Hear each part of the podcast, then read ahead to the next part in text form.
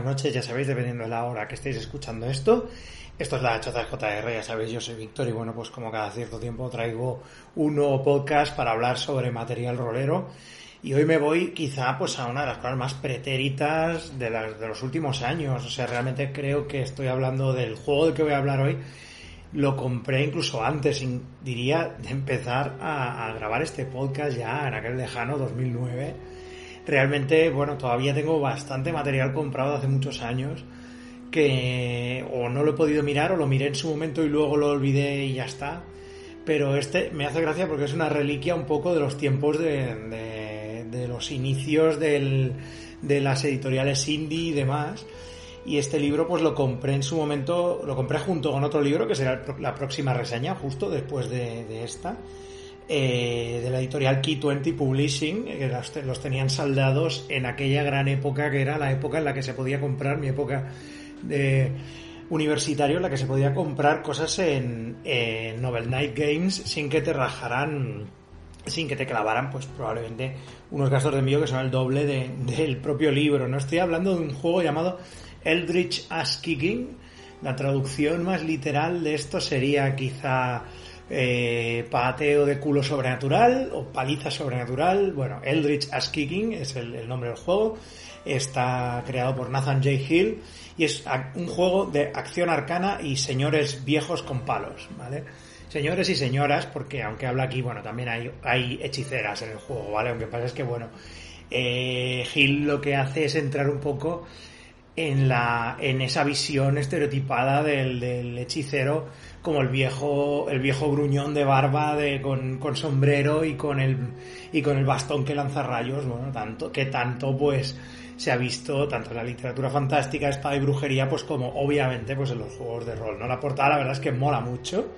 Vemos aún en una especie de, de mmm, colina posapocalíptica casi o expresionista a un hechicero lanzándole un rayo en la cabeza a otro, que la verdad que está, está muy guay.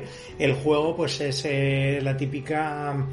Eh, es la, el típico rollo de edición de estos de indie de la época, eh, bastante austero, a doble columna, blanco y negro, la maquetación todo muy limpito, las ilustraciones varían en general de calidad, pero por lo general el tono es bastante, se le nota un rollo de emular las ilustraciones de los libros de, Terry Pratchett, un poquito es ese rollo entre caricaturesco y grotesco de hechiceros, monstruos, guerreros, miembros de la guardia, etcétera. Y bueno, pues tiene ese acabado ¿no? en tapa blanda que tenían pues este tipo de juegos de la época que ya sabéis que luego pues tenían un montón de anuncios al final, ¿no? Lo típico de, de la de del, del indie del, del, inicio realmente, porque este libro es de 2004. Decir que, bueno, esto ya es un poco un incunable. Este libro ya no se puede conseguir en formato físico, al menos en esta versión. Aunque todavía se puede encontrar por internet, tanto en PDF como en formato físico. Podéis encontrarlo en PDF en drivethroughrpg.com, como siempre. Y luego la empresa esta, Precis Intermedia Gaming, que lo que está haciendo una buena labor de recuperar juegos que se habían perdido hace mucho tiempo, eh, juegos de, con iteraciones de sistemas antiguos que ya nadie nadie tocaba ni con un palo, pues lo recoge y en un ejercicio de, de polla viejismo, pues lo hable en algunas cosas, pero luego también dices, hostia, de verdad va a tener público este juego, ¿no? Pero bueno, la gente esta sigue sacando cosas y, y, bueno, la verdad es que tienen unos precios bastante competitivos en algunos, en algunos juegos y ahí podéis encontrarlo en formato físico, aunque como ya digo, la edición de K20 ya está totalmente ultra uber descatalogada. Bueno, ¿de qué va este juego? Es un juego de fantasía, mm, de hechiceros, ya está, habla de, principalmente los protagonistas son hechiceros, y trata pues sobre un mundo posapocalíptico llamado Ángel.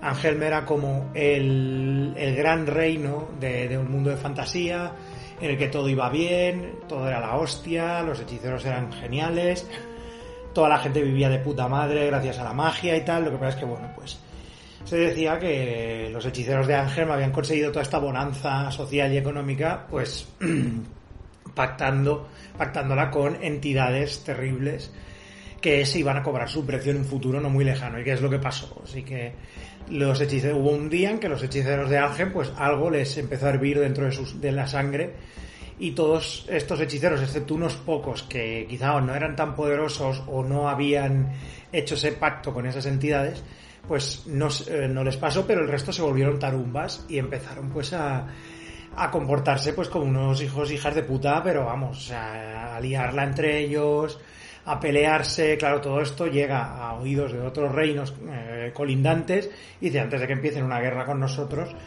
nos unimos y todos los otros reinos unieron a sus propios hechiceros y entre todos utilizaron un hechizo poderosísimo para enviar a Ángel a un plano astral lejano y que dejara de molestar. Así que Ángel se encuentra ahora pues en una dimensión ahí tirado, todo, ese país enorme y allí en esa dimensión astral los magos siguieron y siguieron y siguieron peleando entre ellos hasta que pues se convirtió en una tierra posapocalíptica destruida por la magia y por la guerra. Entonces hay un momento en que los magos eh, recobran la cordura o lo que, o lo que les quedaba, pierden esa esa influencia maligna que tenían y a partir de aquí pues empiezan a, a decir, hostia, ¿qué coño ha pasado? ¿no? Entonces se empiezan a dividir entre grupos, facciones, unos creen que no deben utilizar la magia nunca más porque han traído el apocalipsis, otros creen que tienen que ayudarse mutuamente, otros se comportan como mafias, otros se comportan como como incluso casi como matones a sueldo, hay grupos de hechiceros mercenarios que se dedican, todas estas facciones aparecen luego pues en el en la parte de ambientación del juego. Y bueno, pues este juego nos pone pues en esa situación, en este ángel posapocalíptico, en el que más o menos se ha recuperado una semblanza de, de se ha recuperado una semblanza de civilización, aunque todavía no hay, no hay reinos, están como se están todos como peleando por, por acceder al trono de, Ángel. Y bueno, pues hay un montón de tabernas y básicamente los, los hechiceros se dedican a putearse y a, conspirar unos contra otros. Los han dejado allí tirados con un montón de lugares y de ruinas antiguos. Obviamente Angemena enorme, todo lo enorme que el director de juego quiera hacerlo. Obviamente esto da para, para todos los sandbox que queráis, para poder hacer ruinas, castillos antiguos, desiertos, todo lo que queráis, para recorrer todos los hexagonitos que os dé la gana y, claro, y, monto, y con todos los consabidos pues, objetos mágicos que vais a encontrar allí, que pues eh, muchos hechiceros se pelearán por la posesión de estos objetos, profecías, tal. Bueno, básicamente es un juego absolutamente pajero y que reverencia el, el universo del hechicero clásico. Tiene un deje bastante cínico y bastante entre el rollo entre violencia y humor negro que la verdad pues le sienta bastante bien este, a este juego. ¿Cómo funciona el sistema?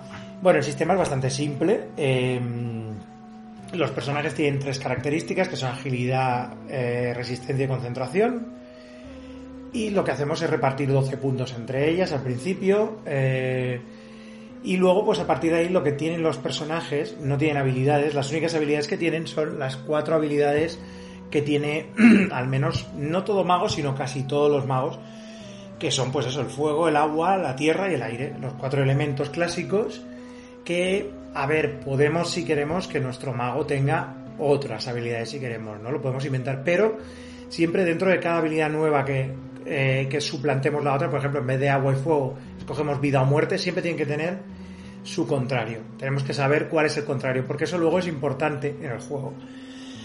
Entonces, cuando repartimos, también debemos repartir unos puntos entre estas habilidades mágicas. El tope es 15 puntos para tener en una, que entonces ya nos hace bastante bueno en esa, en esa habilidad. Y luego, pues el juego utiliza dos dados de 10, lanzamos dos dados de 10 y los sumamos, excepto que aquí los ceros de los de 10 son ceros. Es decir, si sacamos un cero, pues no tenemos nada con lo que sumar el dado, ¿no?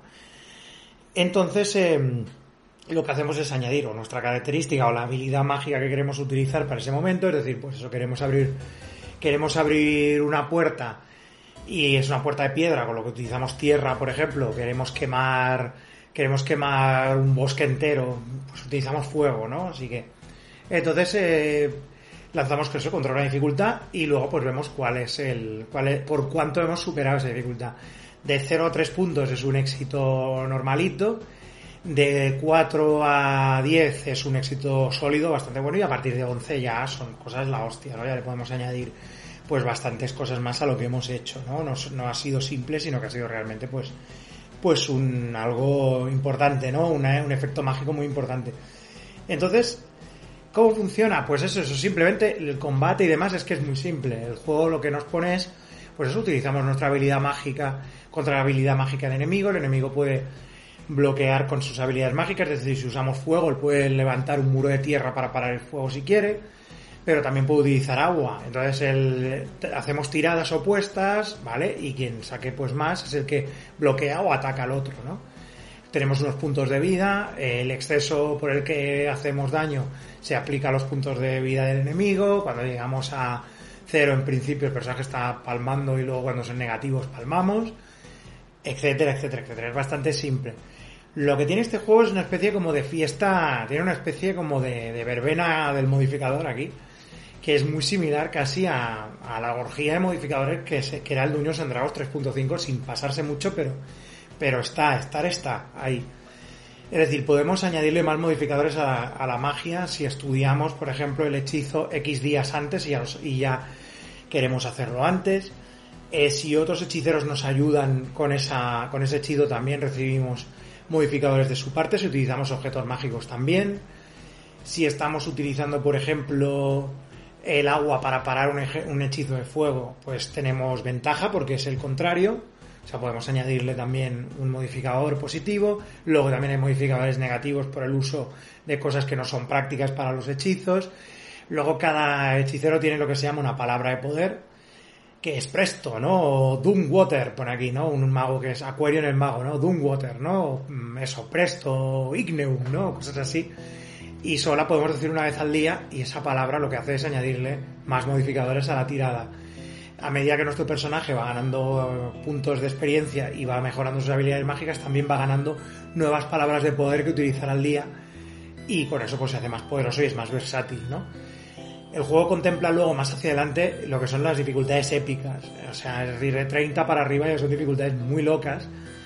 Pero realmente las contempla, o sea, contempla hacer hechizos masivos en plan de hundir un pueblo entero, eh, lanzar un tsunami contra un ejército, cosas así, lo permite el juego, pero siempre con el rollo de ir apilando modificadores. Es decir, un personaje normal y corriente es muy complicado que llegue hasta, hasta 30, 35, 40 de dificultad. Con lo que necesitamos pues es un montón de objetos mágicos, ayuda de otros hechiceros, estudio previo, etcétera, etcétera, ¿no? Que podemos pues utilizar para ya dejar apilados un montón de modificadores antes de que hagamos la tirada. Como ya veis es un poco la verbena del modificador, como he dicho antes. Si os mola apilar modificadores y os la pone un poquito dura, eh, este juego es bastante para vosotros. Yo estoy ahí 50-50. Me da un poquito de grima tanto modificador, pero entiendo el concepto del modificador en este juego. Lo veo, lo veo con ese el festival del hechizo y del contrahechizo, la verdad, que le da pues al juego este este toque pues tan tan peculiar. Por lo demás, pues bueno, es un juego bastante escueto, todo hay que decirlo. Mm, ocupa unas aquí lo tengo, menos de 100 páginas, 94, 95 páginas, aunque hay que decir que viene con aventura al final, o sea, bien, eso bien. Viene con bastante material de PNJ ya creados, enemigos y demás, vienen algunas que otras tablas para generar aventuras. Es escuetillo, el tema de las facciones y de la ambientación creo que está hecho con unas pinceladas un poco, un poco gordas. Para mi gusto, no gordas, sino porque hay juegos que con pinceladas así te lo hacen muy bien en este caso yo creo que el autor eh, ha tirado pues por estereotipos bastante trillados de, facciones y, de enemigos y de monstruos. Creo que no se la ha querido jugar y ha hecho pues una cosa más eh, clásica como una versión pues como de más humor negro y más chorra de, un, universo así de fantasía que a él le mole pues sin ser un fantasy heartbreaker esto no es un imitador de, de Duños Andragos, sino que simplemente pues coge un concepto del juego de fantasía como es el hechicero eh, Old Man o simplemente el hechicero cabrón y hace que todos sean esos, ¿no? De hecho, muchos hechiceros pues tienen el rollo este de las de que tienen altos al fuego, tienen rivalidades entre ellos, retoman las rivalidades, hay duelos rituales, eh, obviamente es una cosa como muy de western también, ¿no? De que entra un mago en un sitio y ya pues todo el mundo cierra las ventanas, está un poco acojonado hasta que aparece otro mago para retarle. Bueno, es un poco pues ese rollo. Tampoco es un juegazo, ¿vale? No es un juego de la hostia. Mm, como ya digo, en algunas cosas de la ambientación se queda un poco a medias. Pero en general lo veo, lo veo un juego divertido, interesante, si queréis, pues echaros una tarde de risa si os mola el concepto mismo del hechicero, del juego de fantasía, del hechicero gruñón, puñetero, de este tipo de ficción. Y, y la verdad es que yo que sé, pues incluye cosas, para el poco espacio que hay, incluye cosas muy divertidas, incluye también cómo crear constructos, cómo crear golems, em, soldados, autómatas, cómo invocar eh, monstruos y seres de otros planos, cómo crear tus propios objetos mágicos. La verdad es que está todo lo que es pajerismo eh, arcano lo tiene O sea, todo, todas las cosas que veis en, otros juegos que van de esto, o sea, es una oda pues a esta clase de personaje, al, hechicero, y todo lo que conlleva pues el, el, rollo este de las rivalidades y del querer tener poder y demás, ¿no? O sea, es un una oda pues a todo esto y la verdad que bueno, es un juego que no recomiendo al 100% si no os va este rollo, pero que es curioso que sepáis que existe y que ahí está. De hecho, el, próximo juego del que quiero hablar siempre, me ha parecido que tiene más buena pinta, no, os lo dejo ahí en, en barbecho, porque dentro de poco pues nada, hablaré del siguiente juego de los dos que compré, si es que estos los compré en el mismo, en el mismo pack, digamos, así que bueno. Y nada, pues unida a esta reseña, pues añado eh, más preguntas que me ha ido enviando la gente. En este caso, Miquel Altuna, que lleva ya algún tiempo escuchándome en varias cosas que he ido haciendo de podcast. Muchas gracias, Miquel. Y muchas gracias por ser el, fulano que me envió un libro de recetas de Rafael Acarrato, yo lo recuerdo. Ese libro del que hablábamos constantemente en Vuelo 180, de que siempre iba al mercado de San Antonio, lo veía, pasaba de largo y digo, hostia, a ver si lo pillo. Pues Miquel Altuna, muchas gracias, Miquel, por haberlo enviado. Lo que pasa es que son recetas, eh, el, otro día lo volví a abrir cuando vi tu mail y hostia, son muchas recetas para adelgazar, ¿eh? Rafaela muy mal, ya. Rafaela obviamente eh, sabemos que eh, se cuidaba mucho y era una señora muy guapa y claro, obviamente era pues por eso, ¿no? Porque comía esas, probablemente comía esas recetas maravillosas que no eran para no engordar, pero claro, se lo has dado probablemente al, de aquí del pueblo. No, pero algún día lo pruebo, algún día probaré de, hacer alguna de las recetas porque me lo preguntas eh, y te puedo decir que no, porque tengo muy poco tiempo y solo cocino los fines de semana, por mi, por mi trabajo no, se me, no me permite cocinar entre, entre semana. Pero bueno, algún día quizá pues pruebo de, hacer alguna de estas cosas y ya serás eh, informado de, de ello. Pero vamos entonces con las preguntas de rol, que bueno, preguntar sobre Rafaela siempre es guay pero vamos pues por el tema del, rol. Me pone que hablas a menudo sobre los juegos de rol de Kevin Crawford de Sinenomia Publishing. Hay uno en concreto sobre el que creo que nos hecho un programa, Wolf of God. ¿Lo conoces? ¿Has podido echarle un ojo? Y si es el caso, ¿qué te ha parecido?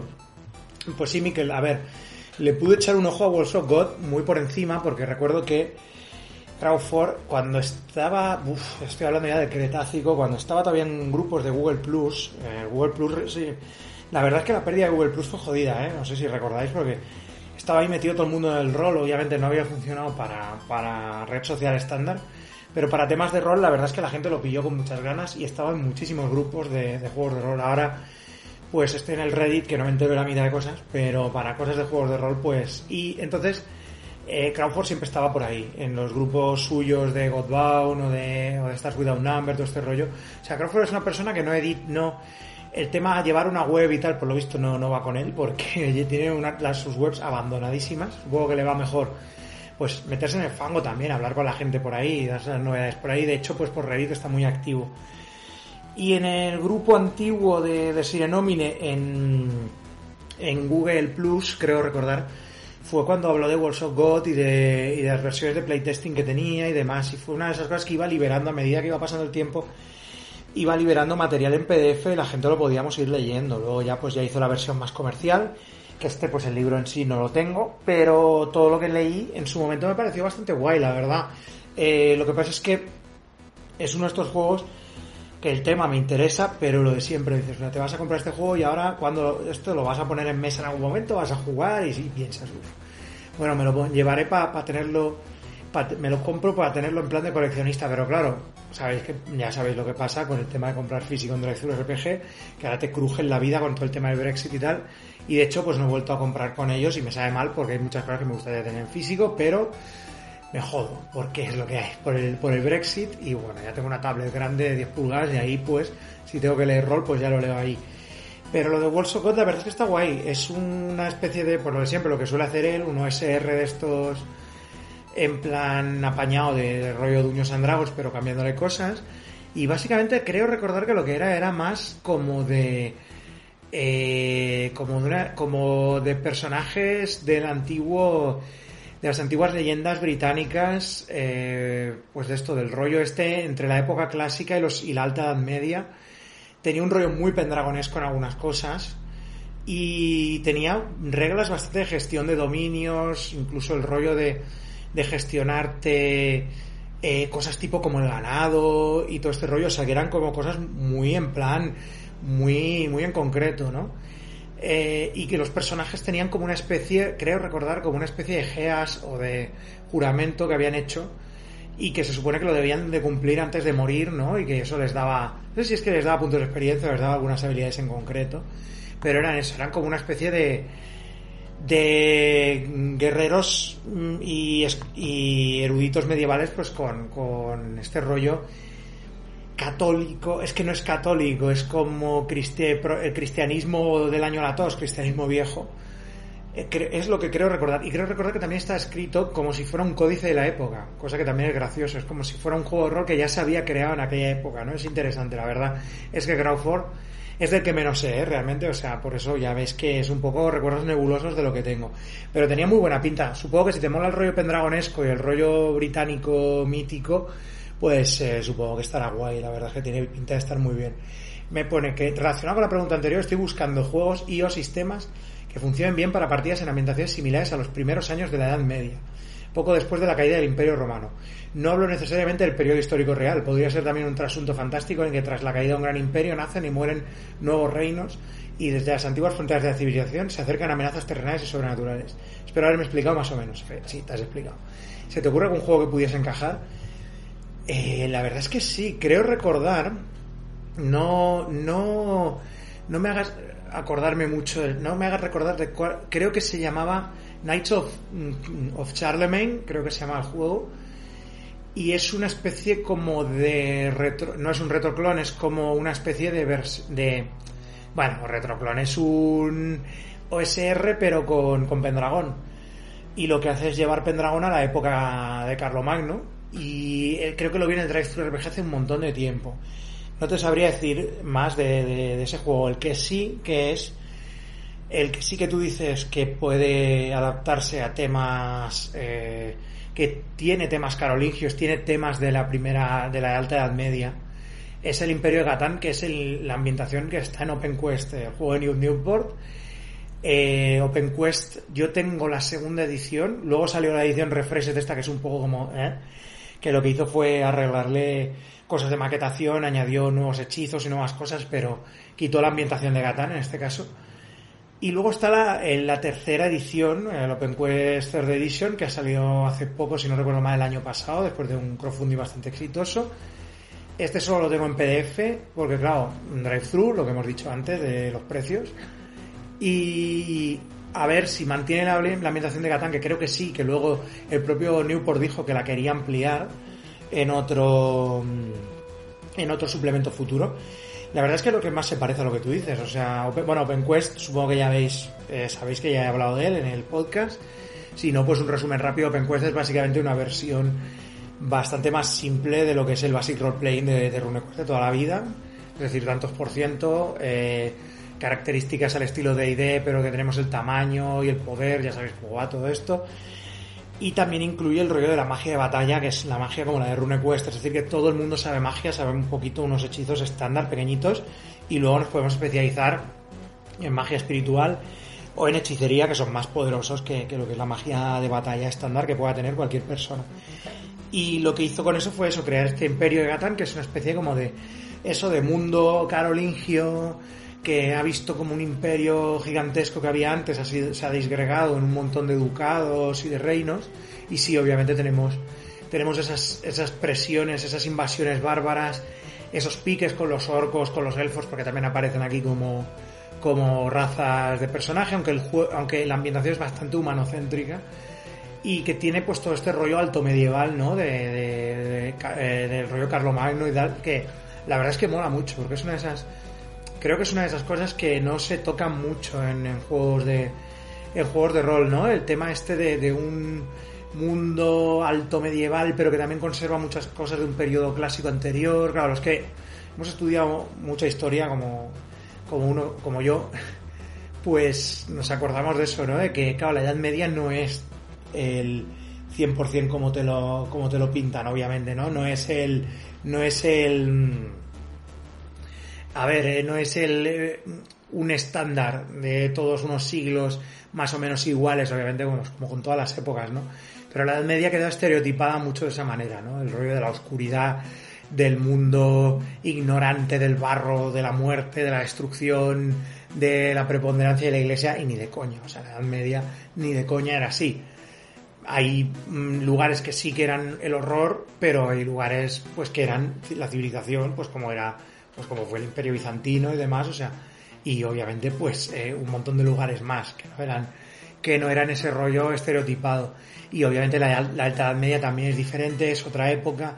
Claro es una permutación no es el rollo de acaba el Imperio Romano y ya está venga oscuridad destrucción no obviamente las estructuras y las creencias del, del Imperio Tardo Romano que ya ha absorbido o sea que ya ha absorbido el cristianismo y lo ha convertido en religión oficial obviamente es, eso pervive y con el tiempo muta y se convierte en lo que es el feudalismo posterior, ¿no? Bueno, no voy a hacer aquí clase de absolutamente nada porque esto son cosas que, que no quiero dar aquí la brasa con eso. Pero que sepas que sí, que, que OpenQuest tiene, un, tiene una ambientación netamente 100% rollo alto medieval carlomagno de fantasía. Así que es tu, sería este rollo. Por último, una pregunta más general. ¿Puedes hablarnos un poco sobre tu proceso de creación de partidas y campañas de rol? Si es lo que si es que lo tienes, o quizá prefieres aventuras ya publicadas y dejarte complicaciones. Si es tu último, también estaría muy bien que pudiese recomendarnos alguna aventura que te haya gustado especialmente. Pues em, a ver, yo es que claro, ahora el tema de las campañas es complicado porque no, no juego mucha cosa. No juego mucha cosa muy seguido, aunque me gustaría. Pero es que a veces no hay tiempo. Es hacer mini campañas o cosas así, pues bueno, mira si me puedo dar con el canto de los dientes si hago unas cinco sesiones seguidas y más o menos las tengo planificadas. Y, hombre, el proceso de creación, pues mm, ha ido de más a menos, yo creo, con los años. Al principio, obviamente, eh, al típico maníaco que lo escribía todo, que dejaba un montón de papeles cuadriculados de libreta llenos y llenos y llenos de anotaciones sobre las intenciones de los personajes, sobre qué, querían hacer, eh, cuál era su papel en el mundo etcétera, etcétera. O sea, demasiado, demasiado. Y todavía recuerdo mis primeras partidas de RuneQuest que eran el infierno de las notas y de, incluso ilustraciones de los personajes, ya en plan, como todo muy de códice medieval ya, o sea, muy de loco. Y con el tiempo pues te vas quitando esas cosas encima y vas simplificando. Yo soy una persona que confía bastante en lo que es la improvisación, más o menos tengo pues obviamente yo siempre he sido partidario del tema de lo de los frentes y las facciones. De hecho, cuando leí eh, Apocalypse Wall y el PBTA, sobre todo Dungeon Wall, que es el que lo explica mejor, dije, joder, es que esto es una cosa que llevo yo haciendo casi toda la vida, pero me mola que alguien lo haya estructurado un poco, ¿no? O sea, el hacer, el crear unos grupos en concreto, puedes poner cuatro grupos más o menos, unas caras en concreto por cada grupo, alguien independiente, sobre todo esto con Mundo de Tinieblas lo aprendí bastante con el, con el tiempo, porque Mundo de Tinieblas hacía aventuras como muy la venga, aquí todo un rollo político como muy amplio y con muchos personajes, muchos penejotas y demás, y te dejaban a ti un poco a lo loco que soltaras a los personajes, sobre todo en Vampiro. Pero con el tiempo yo creo que es así una mezcla. Las partidas las hago una mezcla entre un poquito de estructura, muy poca, lo justo, o sea, la trama principal en la que, que los personajes se meten ahí, o sea, qué es lo que ha pasado y lo que pasará si ellos no intervienen. Y luego pues crear unos cuantos grupos, unas cuantas facciones y unas cuantos PNJ, unas cuantas caras y unas motivaciones que se, se enfrentarán entre ellos y obviamente que estén relacionadas con, con, los personajes siempre, ¿no? Porque si algo nos ha enseñado el tema es que mm, de muchos años jugando es que cuando menos tiene que haber una cierta conexión, una cierto, un cierto nivel de entrada de los personajes dentro de lo que es la, la ficción, el, el mundo que tú estás creando, tiene que haber un punto de entrada siempre. Mínimo un puntito, una, una relación con un personaje, una pertenencia a un grupo o no pertenencia a ese grupo, pero que todavía están queriendo que estés ahí o estás huyendo, bueno, de ellos, etcétera, ¿no? Es un poco eso, lo que hago es eso, simplemente crear unos puntos crear unos grupos de interés, unas personas, unas caras, una trama principal en la que soltarlos y ya ellos me van haciendo el trabajo, que es lo más satisfactorio, yo creo. Irse moviendo por el, por el mundo, un poquito un sandbox más pequeñito, quizá, sin, sin pasarse. Y, pero bueno, que a mí también me gustan las aventuras preparadas, ¿eh? O sea, yo soy de los que me mola soltarlos también ahí, pues en una mazmorra o en una historia de persecuciones contra un enemigo en concreto, rescate, etcétera, a mí todo ese, a mí me gusta también. Lo único que hago es modificarlos y lo meto con unos personajes que ya están, ya están un poco más bregados. Eh, modificarlo un poco para que tengan esos puntos de entrada, esas ciertas relaciones, ¿no? Con esos, con esos personajes, con esas situaciones, quiero decir, y, y poca cosa más. Es, es, simplemente eso, no, no te lo sabría explicar de una manera más compleja, la verdad. Y bueno, pues me haces aquí la pregunta, ya te lo he dicho antes que de Rafael aún no he podido hacer, pero bueno, cruzo los dedos a ver si más para adelante. Que muchas gracias por todo el esfuerzo que haces, porque el programa es interesante, divertido y edificante. Muchas gracias por, tus palabras, Miquel. Es un placer escucharte hablar, da igual si es sobre temas que a priori pueden parecerme muy ajenos. Bueno, pues nada, te emplazo mi propio, mi próximo podcast sobre la cría del caracol prusiano. Es, coña. Pues eso, que siempre disfrutas y aprendes, bueno, es lo, que, vamos, es lo que más me gusta de que me digan, la verdad. Y nada, pues eh, ya está. Aquí tenéis pues Eldritch Kicking y un poquito más de preguntas y respuestas. Así que nada, pues nos escuchamos en el próximo podcast. Hasta la próxima.